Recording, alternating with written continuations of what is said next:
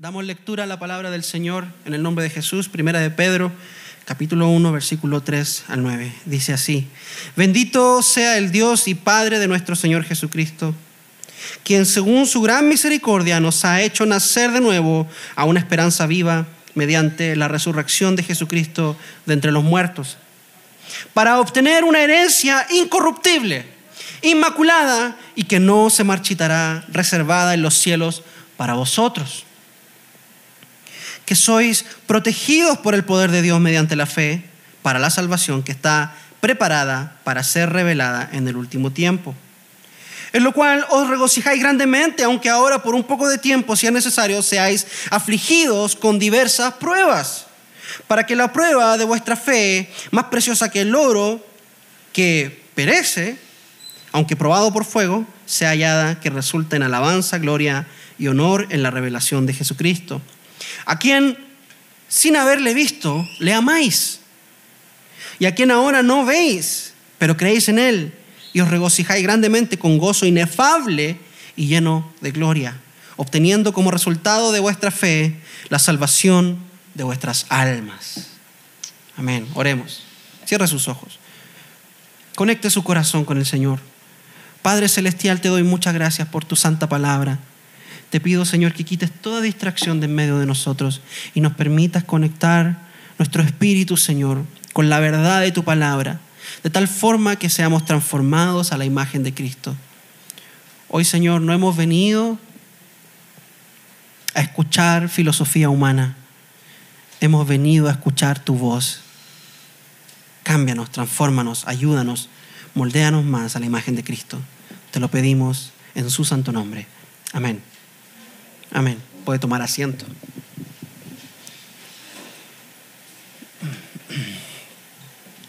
Continuamos con la doctrina de la gracia. Hoy es la exposición de la última de las cinco doctrinas de la gracia. Hermano, y la doctrina de la gracia, que son la depravación total del hombre, la elección incondicional de Dios, Dios escoge a quien salva, ¿cierto? La expiación limitada de Cristo, y el llamamiento eficaz del Espíritu Santo, hoy cerramos con la última doctrina que es la perseverancia de los santos. Y estas cinco doctrinas, hermanos, se sostienen juntas. Si la primera es verdadera, todas las demás son verdaderas. Porque el hombre está tan depravado espiritualmente, es que la única forma de que él pueda ser salvado es que Dios lo escoja a él. Y Cristo muera por él y el Espíritu lo llame. ¿Cierto? Si la primera es verdadera, son todas verdaderas. Y todo esto les recuerdo nada más en conmemoración de los 504 años de la Reforma Protestante, que fue un evento histórico que dividió la historia, hermanos, marcó la historia para siempre. Y el fruto del trabajo de estos hombres de Dios que comenzaron este evento somos nosotros, en parte. Nosotros estamos sentados sobre los hombros de gigantes. Entonces hoy vamos a continuar y vamos a cerrar la doctrina de la gracia con la perseverancia de los santos. ¿Y a qué me refiero con la perseverancia de los santos? Ponga mucha atención, hermanos, porque yo le voy a decir algo en esta mañana. Escúcheme bien esto. Posiblemente este sea el sermón más importante que usted va a escuchar desde que se hizo cristiano. Posiblemente este sea el sermón que cambie su vida. O tal vez no, pero cambió la mía cambió mi vida para siempre. Esta doctrina es la doctrina por la cual hoy yo estoy aquí. Esta doctrina es la doctrina por la cual hoy vivo en paz. Esta doctrina es la doctrina que me permitió un día, sin temor, acercarme a la muchacha que quería que fuera mi esposa y declararle mis sentimientos. Se dirá suave, pastor, pero ¿cómo? ¿Qué tiene que ver una cosa con la otra? Bueno, esta doctrina fue la doctrina que me permitió continuar con el trabajo misionero cuando pensaba que todo estaba perdido. Esta doctrina es la que me ha sostenido para vivir una vida en paz y una vida confiado, sabiendo que es Dios quien me sostiene. Porque muchos cristianos viven su vida cristiana pensando que son ellos los autores de su fidelidad hacia Cristo. Déjeme decirle algo, hermano. El caminar cristiano está lleno de turbulencia. Si es que usted lleva poco tiempo en Cristo, seguramente ya se habrá dado cuenta de eso. Ahora, si lleva más tiempo en Cristo, creo que usted mismo ha experimentado y ha vivido varias turbulencias en su vida cristiana. ¿Sí o no? La vida cristiana está llena de ataques espirituales, hermanos. Y esos ataques vienen de diferentes formas. Ser cristiano no es fácil. Esos ataques vienen de diferentes formas y generalmente vienen en la forma de gente alrededor de nosotros. ¿Cierto? Algún familiar, algún vecino, nuestro esposo, nuestra esposa, nuestros hijos rebeldes. O incluso a veces organizaciones gubernamentales. Hay organizaciones en el mundo que quieren acabar con el cristianismo, hermano. Y que quieren ridiculizar todo aquello que proviene de Dios. Las mismas universidades, hermanos. Hermanos, la Universidad de Costa Rica es un caldo de cultivo para ideologías que son contrarias al cristianismo. Y la mayoría de las universidades estatales son así. Entonces, cuando sus hijos llegan a la universidad, ¿qué se encuentran? Con ataques espirituales por todas partes. Y aunque estos ataques espirituales vienen en forma de personas, la Biblia nos dice claramente que nuestra lucha no es contra carne, no es contra sangre. Pablo nos dice en Efesios 6, nuestra lucha no es contra ellos, es contra huestes espirituales de maldad y toda clase de fuerza espiritual demoníaca, ¿cierto? Ahora, en medio de toda esta turbulencia, en medio de toda esta lucha, yo estoy casi seguro que usted se ha preguntado lo mismo que yo. ¿Cómo lo hago entonces para permanecer? El mundo es tan hostil hacia mí como cristiano que cuál es mi certeza de que yo voy a llegar al final de mis días creyendo en Dios. Porque siento que en cualquier momento mi fe, ¡pum!, va a caer. Siento que mi fe no es tan fuerte como para enfrentarme a una prueba, a una lucha. Si hoy tuviera un accidente y perdiera la capacidad de caminar, ¿mi fe permanecería firme en Dios? Si perdiera a mis hijos, si perdiera a mi esposa, ¿será que no voy a mirar al cielo y apuntar a Dios como el culpable y dejar de creer?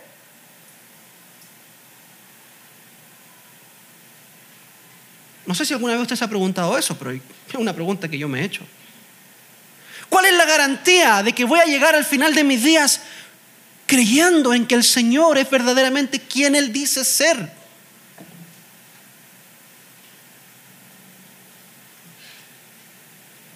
Y esa es la lucha de muchos cristianos, hermanos, que se sienten farsantes.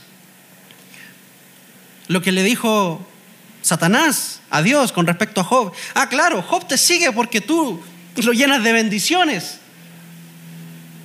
Pero quítale esto, quítale esto otro, quítale esto, quítale sus hijos, quítale su ganado, quítale sus propiedades, quítale su salud. Y te vas a dar cuenta, Dios, que Job va a blasfemar en tu cara.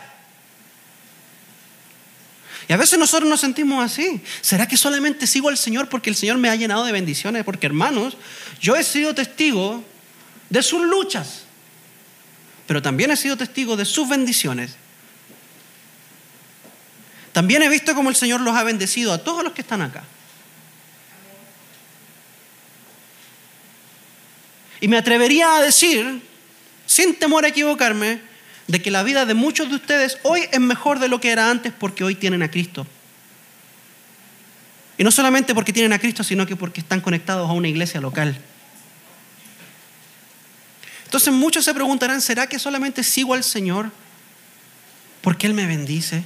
¿Cuál es la garantía de que cuando vengan las pruebas y vengan las turbulencias, yo no voy a perder mi fe?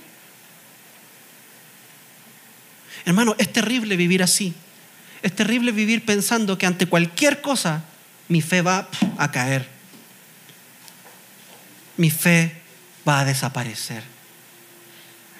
Pero esto es lo maravilloso de las doctrinas de la gracia, hermanos. ¿Está conmigo? Esto es lo maravilloso de las doctrinas de la gracia, porque las doctrinas de la gracia nos enseñan que la salvación es por gracia, no solamente en su comienzo, no solamente cuando Dios nos llama y nos salva, sino que es por gracia todo el trayecto hasta el final. Voy a repetir lo que acabo de decir, hermanos. Las doctrinas de la gracia nos enseñan que la salvación es por gracia, es decir, es un regalo que no merecemos, pero que Dios nos da generosamente. Y es un regalo que Dios nos da no solamente al comienzo, cuando Dios nos llama, sino que también permanece por gracia todo el trayecto de nuestra vida, hasta el día que Dios nos llame, o hasta el día que Él venga. Es por gracia. Es obra de Dios. Dios comenzó nuestra salvación y Él la sostiene hasta el día final. ¿Por qué cree que cantamos al principio? Él me sostendrá, hermanos. Porque quiero que usted conecte su mente con esta idea de que aunque a usted le falte fe, Él lo sostendrá a usted.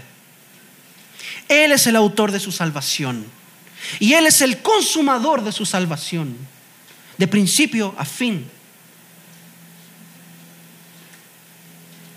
Hermanos, Dios no nos llamó a la salvación por gracia para hacernos perseverar a nosotros por nuestras propias obras. ¿Usted se imagina esto? Ok, yo te llamo, yo comienzo la buena obra en ti, pero de aquí para adelante usted se la juega solito. ¿Usted se imagina esa salvación? Te llamo por gracia, pero de aquí para adelante usted se la juega solito, hijo mío. Esa no es la salvación que Dios nos ofreció, hermano. Porque déjeme decirle una cosa. Si de usted dependiera, al primer instante que el Señor le da vuelta la espalda, ¡pum!, caemos. si fuera por obras, hermanos, la Biblia dice que nuestras obras son trapos de inmundicia. ¿Y quién puede sostener una vida a través de obras que son trapos de inmundicia? Nadie. Entonces lo que le quiero decir es esto, hermano. Escuche bien, porque este es el mensaje de esta mañana. Este es el mensaje y quiero que ponga todos sus sentidos acá. Dios permanecerá fiel al llamamiento que hizo a sus escogidos. Dios lo llamó a usted, ¿cierto? Él permanecerá fiel a ese llamamiento y lo va a preservar a usted. Y se va a asegurar de que cada uno de los que está aquí, que ha sido llamado por Dios, llegue a la meta final. Todo aquel que ha sido llamado a la salvación, todo aquel que ha sido salvado por Dios, perseverará. Escucha esta palabra, es importante, perseverará en la salvación hasta el final. Es decir, que si usted ha sido salvo, usted seguirá siendo salvo hasta el día que el Señor venga o hasta el día que el Señor lo llame a su casa, a su casa espiritual. Usted no va a perder su salvación si usted verdaderamente ha sido salvado por Dios. ¿Está entendiendo lo que le estoy diciendo, hermanos? Dicen, dicen que el, el orador nunca le debe preguntar a su audiencia si le entiende, porque es como insultar a la audiencia. Pero yo quiero saber, hermano, ¿usted está recibiendo lo que le estoy diciendo? Dios es fiel y si Dios nos ha dado vida eterna, déjeme decir una cosa, esa vida que Dios le ha dado no se acaba. ¿Por qué? Porque es eterna. Pero pastor, ¿cómo dice usted que esa vida nunca se acaba? ¿De dónde dice que la vida eterna nunca se acaba? En el mismo nombre, hermanos, vida eterna. Si se acabara no sería eterna, sería vida limitada. Hermanos, todos los, que, han sido escogidos para la salvación no se pueden perder, no se pueden perder. ¿Saben por qué no se pueden perder los que han sido escogidos para la salvación? Porque Dios ha comenzado una buena obra en ellos. Y como dice Filipenses 1.6, aquel que comenzó la buena obra en ustedes, ¿qué va a hacer? La va a abandonar a medio camino. ¿Cuántos de los que están acá son así, hermano? Yo confieso ese pecado. Yo a veces dejo las cosas a medio camino. A veces comienzo algo, un trabajo, y lo dejo a la mitad y digo, voy a ir a descansar un ratito. Pasa un día, pasan dos días, una semana, y ahí está todavía el proyecto esperándome. ¿Le ha pasado? Pero la Biblia nos dice que Dios no es así, que aquel que comenzó la buena obra en nosotros la perfeccionará hasta el día de Jesucristo, es decir, hasta el día final, hasta el día que Él lo llame a usted de vuelta o hasta el día que Él venga y se aparezca en el cielo en medio de, de las nubes, más radiante que el sol y todo ojo le vea. Usted no va a perder su salvación, hermanos. No la va a perder, porque Él le sostendrá. Entonces, vea, hablemos un poco sobre el contexto de esta carta. ¿Qué es lo que el texto que acabamos de leer nos dice acerca de esta doctrina? Porque, hermanos, si hay, si hay una ilustración buena acerca de esto, es esta carta. Partiendo por el autor. Primera de Pedro. ¿Quién escribió Primera de Pedro? Por favor, que alguien me diga. Pedro, sí, hermanos, están tan vergonzosos hoy. No se atreven a levantar la voz ni a decir te amo ni nada. ¿Qué pasó? ¿Quieren ir a celebrar Halloween? ¿Andan con vergüencita? No, hermanos, vergüenza para pecar, ¿ok? ¿Quién escribió primera de Pedro? Pedro, ¿cierto? Y la Biblia nos dice y nos muestra que Pedro es, hermano, es un mar de contradicciones. Si hay alguien en quien nos podemos sentir identificados es Pedro, hermano. Pedro es un mar de contradicciones. Vea, por ejemplo, en un momento Pedro le dice al Señor, Jesús pregunta a sus discípulos, ¿quién dicen ustedes que soy yo? Y Pedro se levanta, porque Pedro era el bocón, ¿cierto? Pedro era el que le gustaba hablar primero. Y Pedro dice, tú eres el Cristo, el Hijo del Dios viviente. Y Jesús le dice, muy bien, Pedro. No te lo reveló carne ni sangre, sino que mi Padre que está en los cielos te lo reveló. O sea que te vino esa revelación del cielo. Fuiste iluminado por las huestes celestiales para reconocer que yo soy el Cristo. Muy bien, Pedro. Cinco minutos después, hermanos, cinco minutos después, el Señor les dice, yo tengo que ir a Jerusalén y morir. Y Pedro le dice, no, no, no, no, no, usted no va para ninguna parte. Y Jesús le dice, aléjate de mí, Satanás. Me eres tropiezo. Hermanos, cinco minutos después, bueno, no sabemos exactamente, pero un par de versículos después, dentro de esa misma conversación, aquel que había sido iluminado por el cielo ahora era Satanás, hermanos. El enemigo de Dios. Esa es una de tantas contradicciones, porque vea, más adelante después, Pedro le dice al Señor, Señor, contigo voy a ir a la muerte. ¿Cierto? Contigo voy a cualquier parte, Señor, hasta la cruz. Nunca jamás te voy a negar.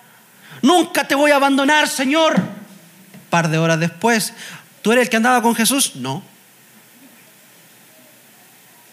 No una, no dos, tres veces, hermano. ¿Tú eres el que andaba con Jesús? Sí, se te nota por la forma en la que hablas. No, no, no, no, no, yo no soy, no, no.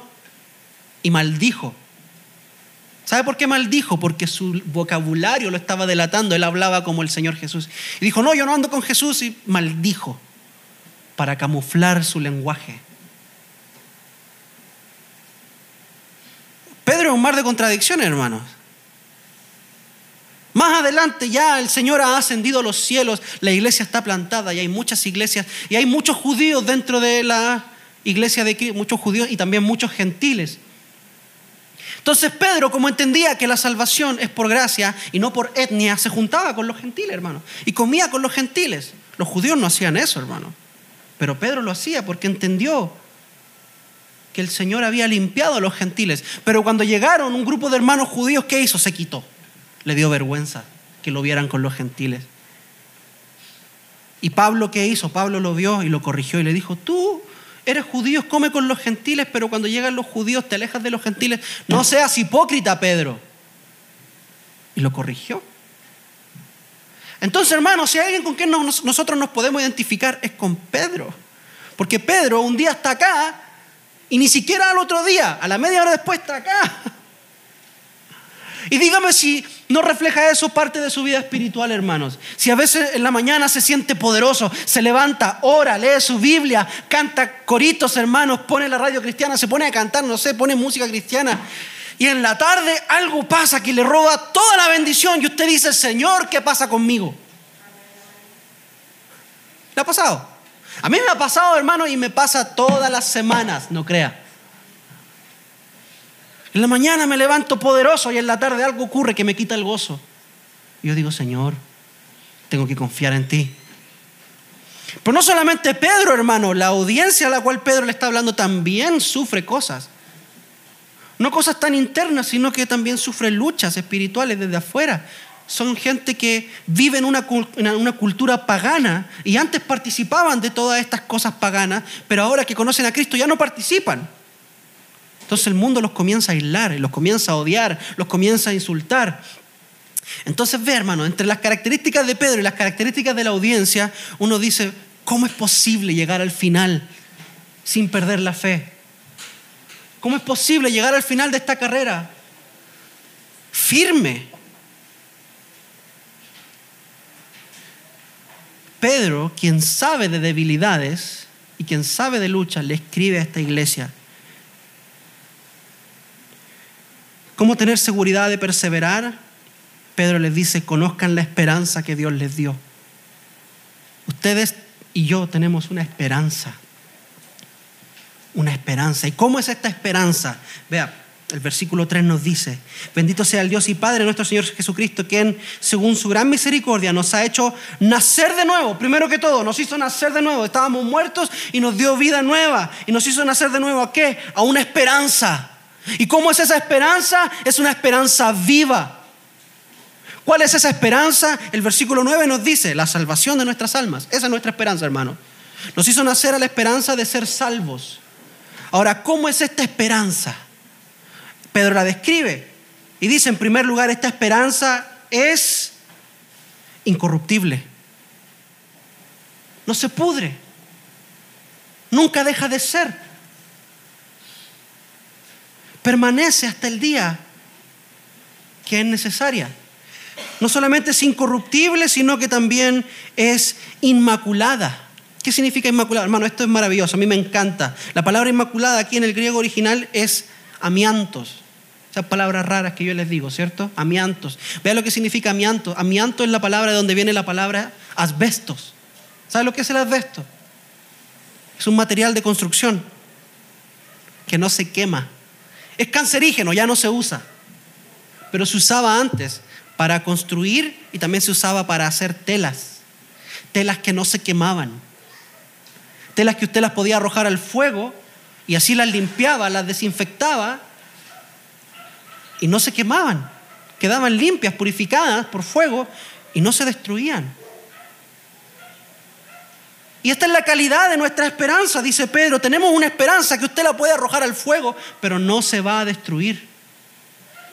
Esa es la esperanza que usted y yo tenemos. Y no solamente eso, sino que tampoco se marchita. ¿Y por qué esta esperanza es incorruptible? ¿Por qué esta esperanza es inmaculada y no se marchita? ¿Por qué? Porque está reservada en los cielos, dice el versículo 4.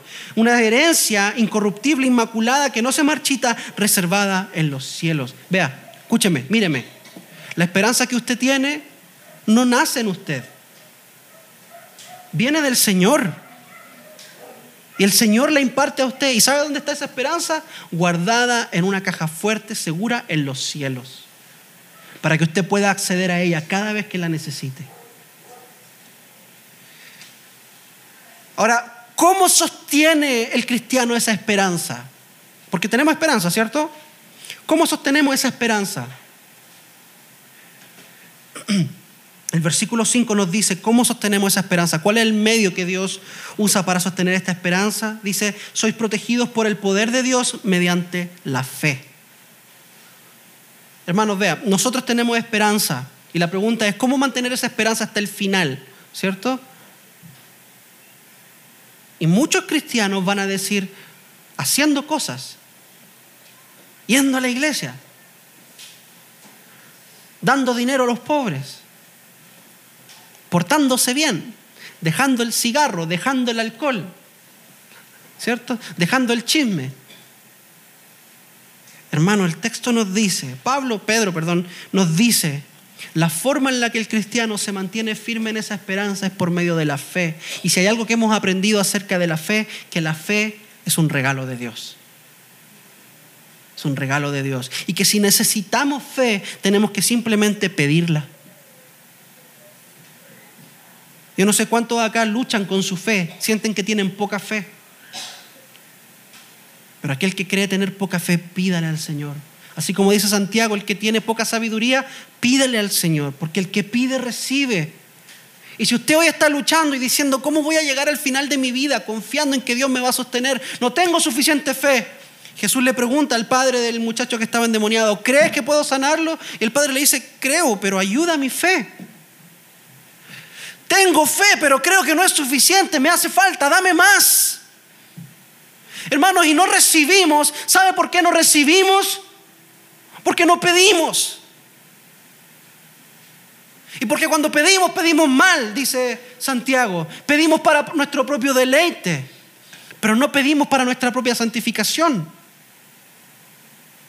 Usted quiere tener fe y quiere tener esperanza hasta el final, pídale al Señor, Señor, dame fe. Lo que yo no puedo hacer, que es producir fe, hazlo tú en mí.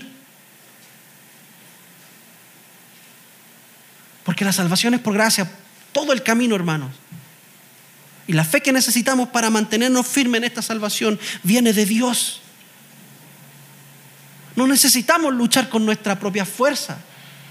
No necesitamos jugar de super cristianos, hermanos.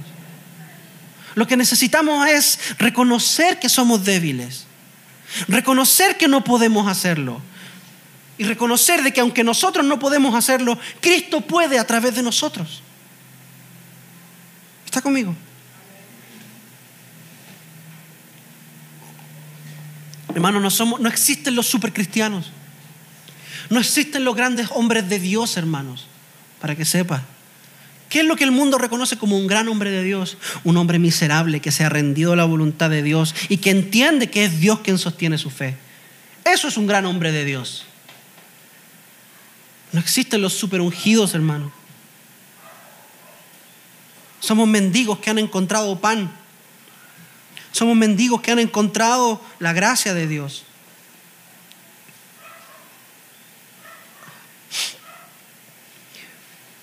Ahora, ¿cuál es el objetivo? ¿Cuál es el propósito de las pruebas de las cuales habla Pedro, ¿cierto? De todas estas pruebas que nos rodean, de todas estas luchas, de ese esposo endemoniado que usted tiene, o de ese hijo endemoniado que usted tiene, o de esa esposa endemoniada que usted tiene, o de ese vecino o ese jefe endemoniado que usted tiene y que ataca su fe, ¿cierto? ¿Cuál es el objetivo? ¿Por qué existen? El apóstol Pedro nos dice en el versículo 6 que es necesario que seamos afligidos en diversas pruebas. Es necesario, hermanos, las pruebas son necesarias. ¿Para qué? Para que la prueba de vuestra fe, más preciosa que el oro que perece, y aunque probado por fuego, sea hallada que resulte en alabanza, gloria y honor en la revelación de Jesucristo.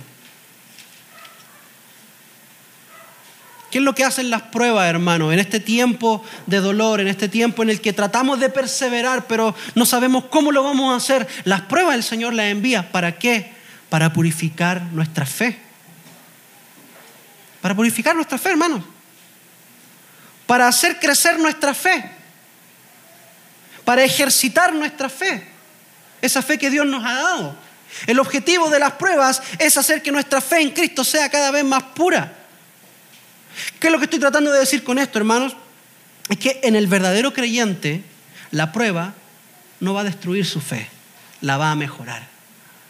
Usted si verdaderamente ha sido salvada, verdaderamente ha sido salvado, si verdaderamente está en la familia de Dios, las pruebas que Dios envía para usted no son para destruir su fe, no son para que usted caiga, todo lo contrario, son para fortalecerle son para animarle. Interesantemente también son para traer verdadero gozo.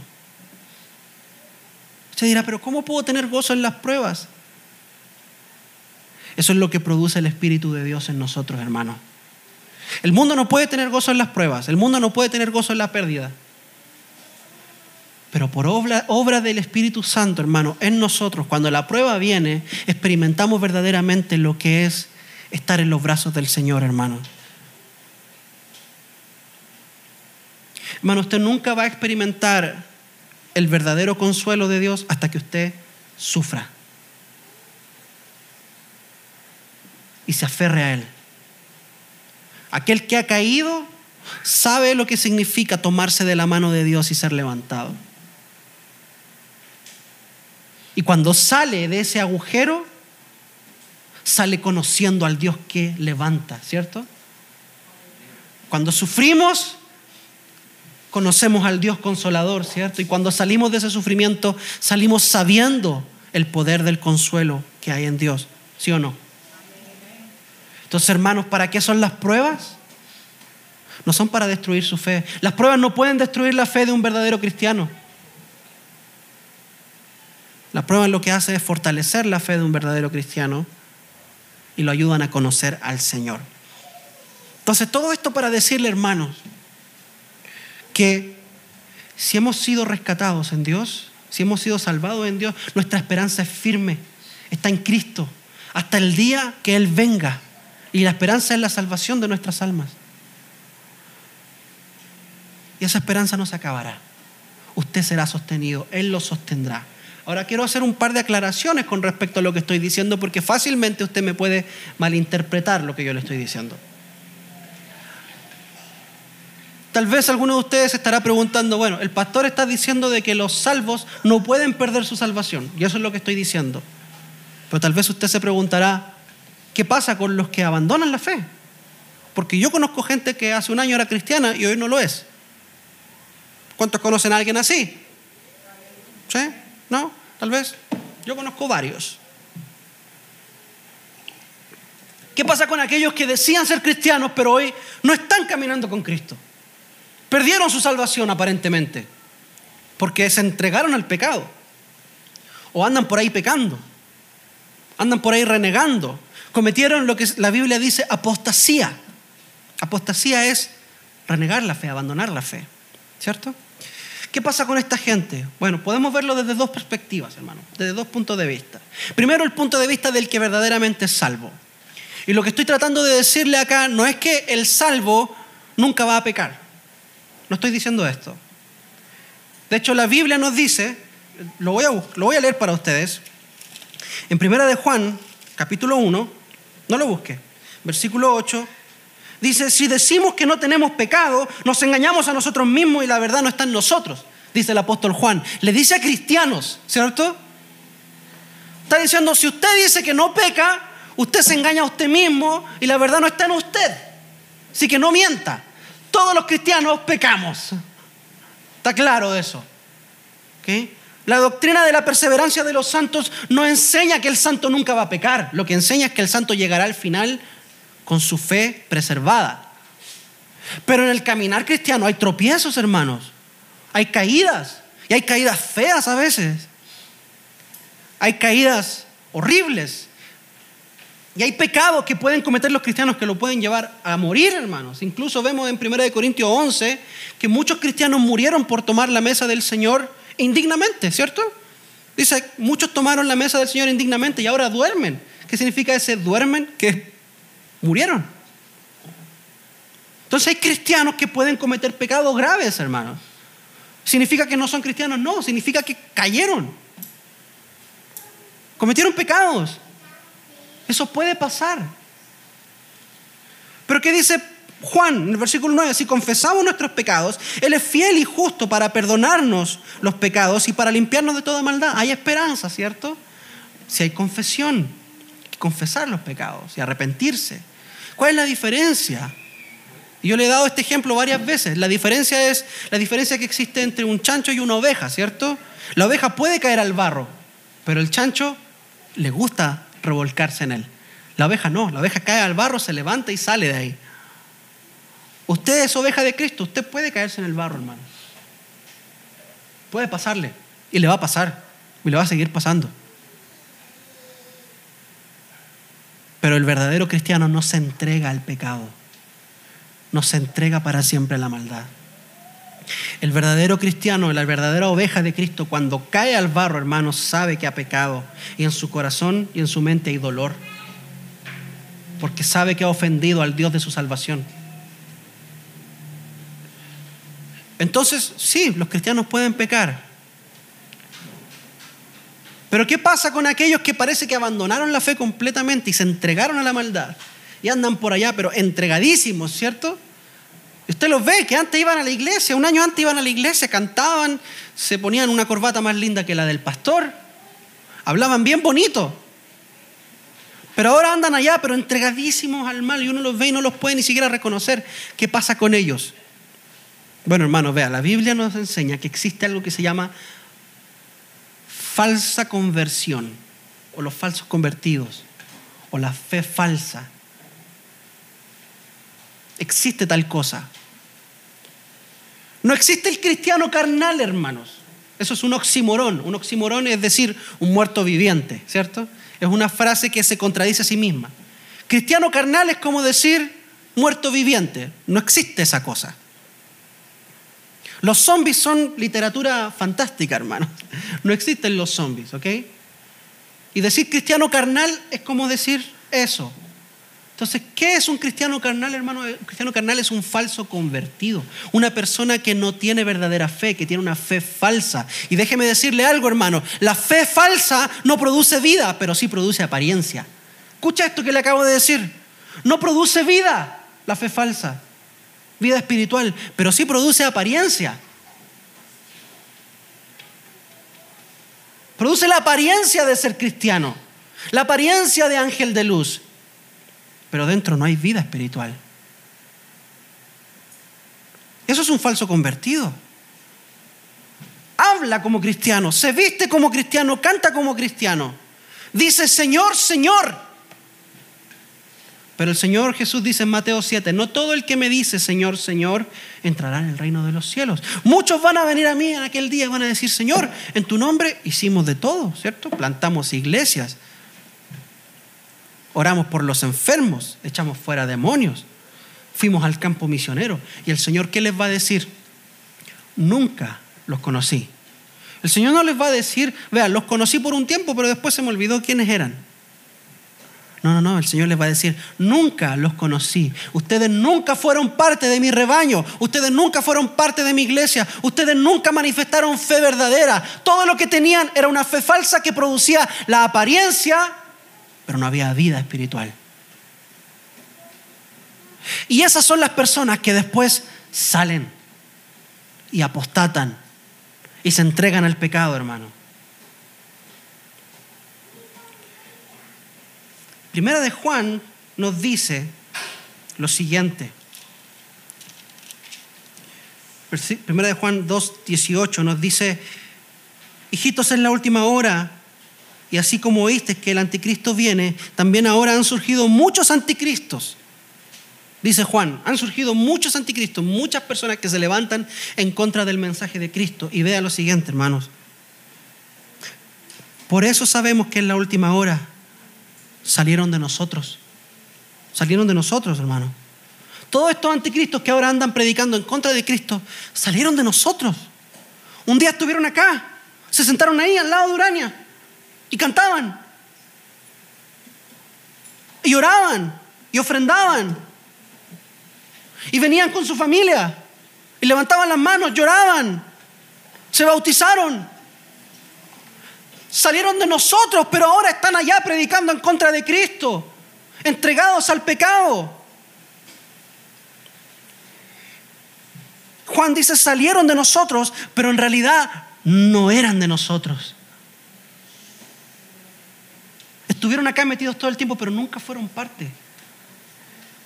Porque si hubieran sido de nosotros, como dice Pedro, si hubieran sido verdaderamente salvos, habrían permanecido con nosotros.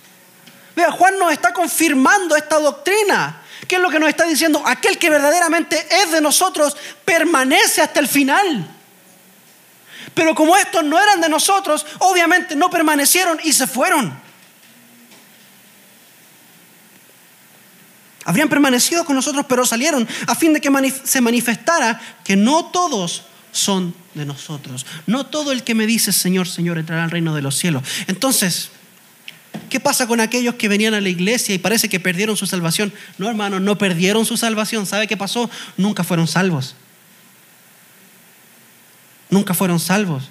¿Y sabe qué es lo más terrible? Que la Biblia nos dice en Hebreos 6 que aquellas personas que venían acá y parecía que eran salvos, pero después se fueron, ya no pueden ser restaurados. Hermano, y eso es terrible. El Señor en su misericordia puede llamar de vuelta a las ovejas verdaderas que andan medias descarriadas, sí. Por eso nunca tenemos que dejar de predicarle a aquellos que se han apartado porque no sabemos si realmente son ovejas descarriadas o son falsos convertidos que se han ido. Tenemos que seguir insistiendo y predicando y predicando y compartiendo y amando y perdonando. Pero la verdad, hermanos, es que hay gente que va a cometer apostasía.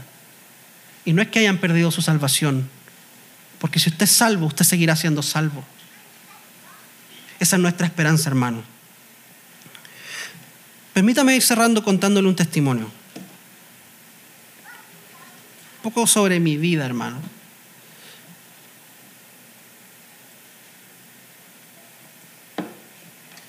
Hermanos, yo he hablado varias veces acá sobre mi, experiencia con, crisis de pánico y crisis de ansiedad cuando estaba joven.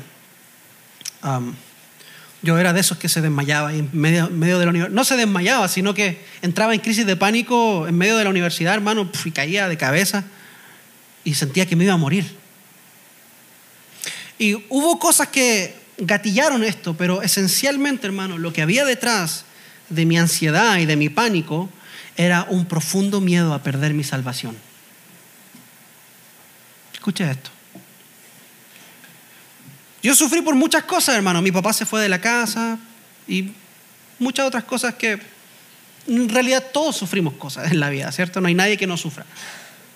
Pero el verdadero temor y la verdadera angustia que había dentro de mi corazón desde joven era, yo voy a perder mi salvación, yo voy a perder mi fe. Yo sé la clase de cristiano que soy y no soy un cristiano bueno.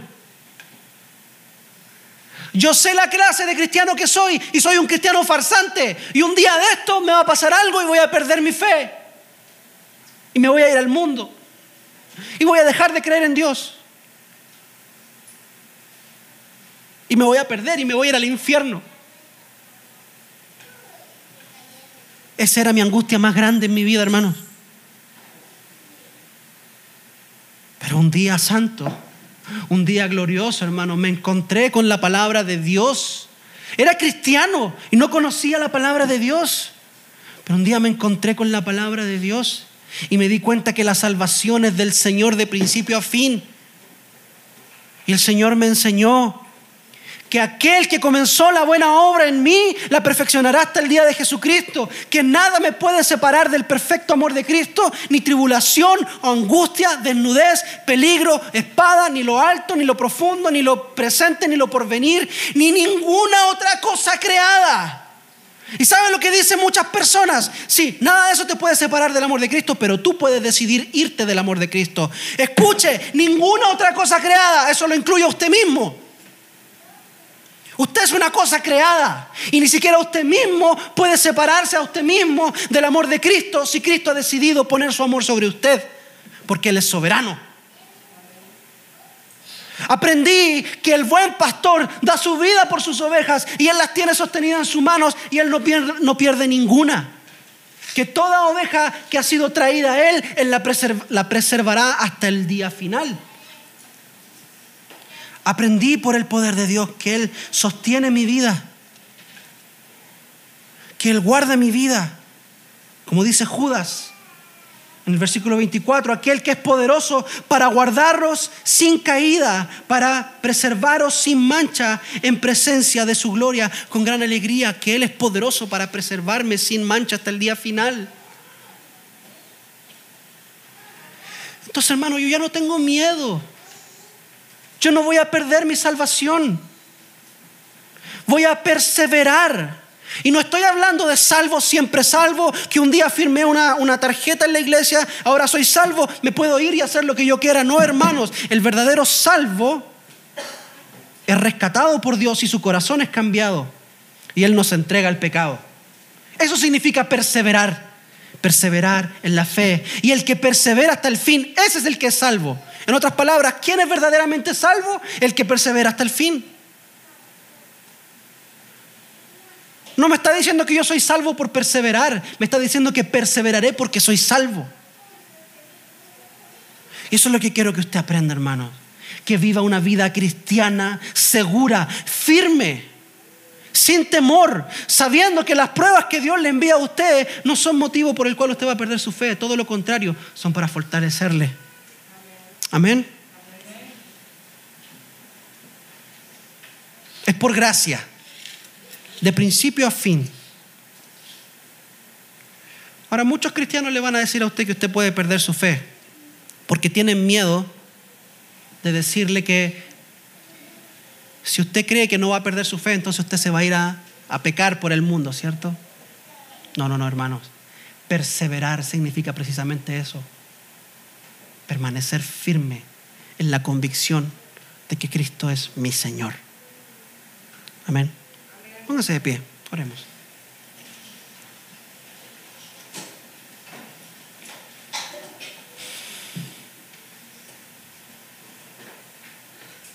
Señor, te doy muchas gracias por mis hermanos que hoy han venido, que han venido a escuchar tu palabra, Señor. Yo te pido de que lo que hoy se ha compartido sea lo que su alma necesitaba en el día de hoy. Te doy muchas gracias por los jovencitos que están aquí, Señor. Es hermoso ver a una generación más joven viniendo y escuchando tu voz, Señor. Y luchando y batallando en contra de la corriente de este mundo. Te pido de que lo que hoy hemos escuchado produzca un fruto duradero en nuestra mente, en nuestro corazón, en nuestra vida.